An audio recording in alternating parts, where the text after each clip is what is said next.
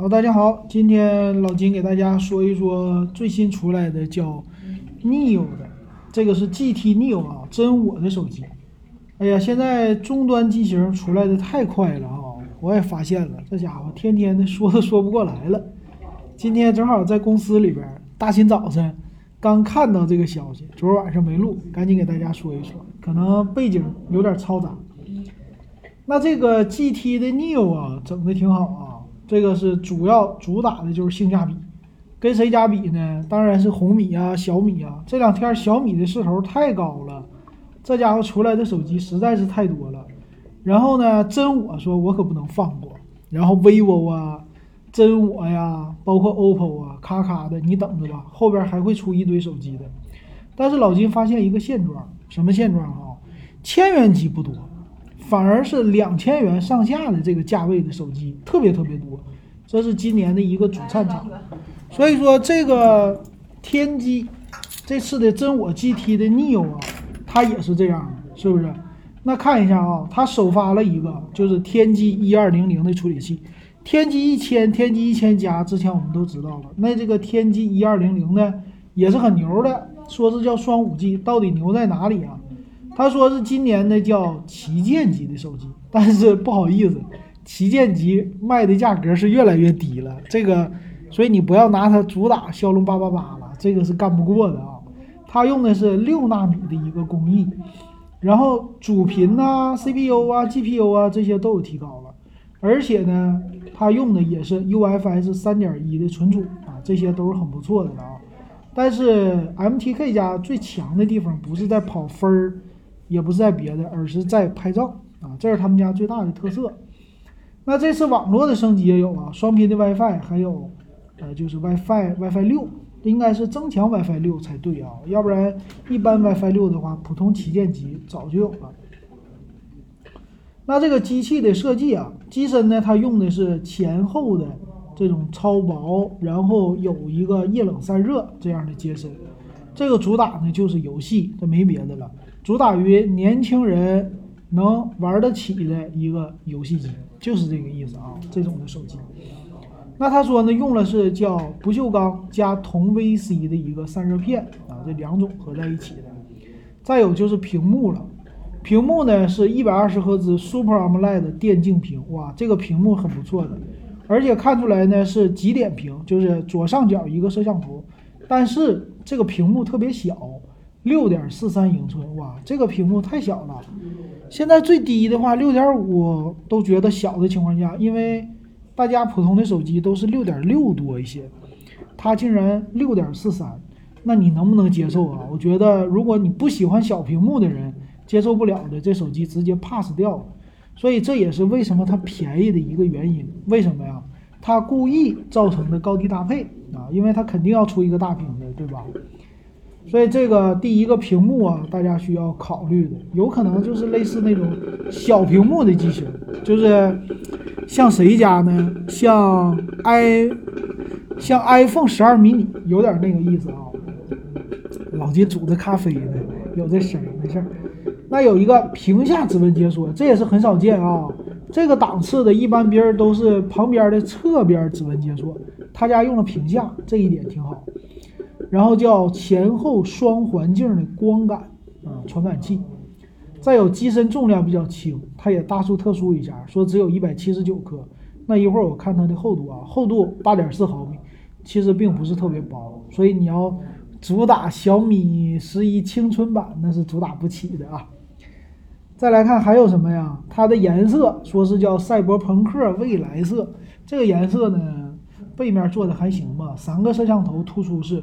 其实我感觉他们家的外观的设计就有一点像以前的小米，没什么特色，就是让人记不住。为啥？长得都一样啊！真我系列的手机真是长得都一样啊！有可能是为了降低成本吧，反正不是另类的设计。那背面的摄像头非常的传统了，六千四百万像素主摄，八百万像素的超广角和一个微距，这没有什么特色啊，就是都有。这价位大家都有，所以咱也不不过多的介绍吧。但是它支持一个叫新一代的叫 Pure，这个叫 Pre，哎呀，这英文叫什么呢？Pure R A W Pure RAW 是吧？这个是干嘛？就是更多的一个降噪，帮你晚上降噪的啊。前置多少万像素啊？前置一般小米家喜欢两千万，但是真我家估计是一千六百万。哎，老金说对了，哈哈，真是一千六百万啊！因为这是每家采购的成本不同啊，他们家就全都用一千六百万像素的摄像头就完事儿了。再有一个充电，那你看啊，真我是谁家的啊？OPPO 旗下的，OPPO 旗下的特色在哪里啊？当然就在充电了。所以你看一个。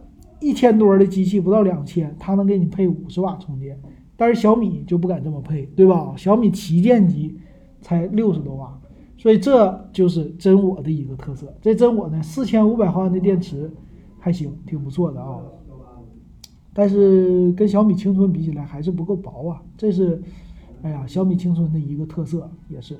还有一个有 GT 模式，嗯，这个 GT 模式咱也不多说了吧。再有呢，有两个喇叭啊，两个扬声器，立体声双扬声器，支持 HiRes 和杜比的音效，这个两个认证挺不错的，就玩游戏很好。然后有线性马达，说是四 D 震感啊，玩游戏的时候也是专用的吧。所以你要是买这手机不玩游戏，买这个 GT 系列，这是有一点的说不过去的啊。而且它都给你预备好这么厚的手机了。你得玩啊，对不对？就为了让你握的舒服，人家才八点四毫米厚度的。再有一个就是多屏，多屏应该是投屏投屏这样的功能啊。这个功能他玩的是什么呀？他说是可以实现用电脑玩手机游戏。哎，这个是软件吧？啊，老金的话现在也在用一个，嗯，这种投屏延迟稍微有一点，但是非常低的。有一根你自己的数据线就可以了，这是需要软件的支持啊。但是现在确实这个模式很好，而且你可以用电脑控制手机，嗯，挺方便的。OK，那我们看详细参数啊。如果你想知道那个刚才那个软件是什么，你可以问老金留言。好，那天玑一二零零的处理器呢，用的和别人家都不一样，六纳米的工艺，说主频最高是三个 G，呃。GPU 呢是 ARM G77 的一个架构，那还行吧，不能说特别特别的猛，特别特别的新。那内存呢高低搭配，内存是啊六 G、八 G、十二 G，存储一百二十八 G 起，啊二百五十六 G 只有两种。那内存今天我们也看了，他说，哎呀，你们不要想 LPDDR5 啊，它是 LPDDR4X 的。那这价位在这儿呢，可以理解啊，完全可以理解。然后屏幕我觉得太小了。六点四三英寸玩游戏不够爽啊！你毕竟你想定位在游戏上，那你应该大一点啊！这屏幕我也不知道为啥出这么小的屏幕。然后分辨率 OK，二四零零乘一零八零，一百二十赫兹刷新率挺好。然后充电最大特色啊，五十瓦充电，那你四千五百毫安充满也就四十分钟就到头了啊，挺快。Type C 的接口，那后置摄像头六千四百万主摄拍照足够。八百万像素超广角一般，两百万像素微距属于凑热闹，前置一千六百万像素就是能拍个人，OK。呃，双模的五 G WiFi 六，但是没有 WiFi 六增强版啊，蓝牙五点一的技术，所以在这上它也精简了，也不是更牛的。所以你要说它对标骁龙八八八，吊打骁龙八八八，这是不可能的。呃，机身的厚度呢，稍微我觉得还是有一点厚啊，就八点四毫米。但是重量一百七十九克是挺 OK 的，好，那它带 NFC 的功能，哎，发现现在很多手机都带 NFC 啊，有点，有点这个不太不太那啥啊，不可思议。双频的 GPS，呃，Type C 接口，并且保留三点五毫米耳机接口，哇，这个挺好啊。那自带的充电器还是六十五瓦的，哎，这有意思啊，明明就五十瓦，还给你带六十五瓦充电器。这太厚道了啊，太厚道了。那看一下啊，它的高低搭配呢，啊，有一个叫最终幻想版，就是贝壳是那种的极点屏，它有六加一二八 G，最低一千七百九十九起，八加一二八就一九九九了，然后十二加二五六的呢是两千三百九十九，这个价格明显就是对标红米 K 四零，那红米 K 四零骁龙八七零啊。嗯，它俩的这个对比呢，确实也挺明显的。为啥呀？我就出个顶配，十二加二五六，二三九九，你喜欢哪个？是不是？我就比你便宜一百，这太明显了，这不就对着他家去的吗？那这两个呢，怎么选啊？第一是品牌，你信任不信任真我？那毕竟它是个新品牌，还有很多人都没听说过。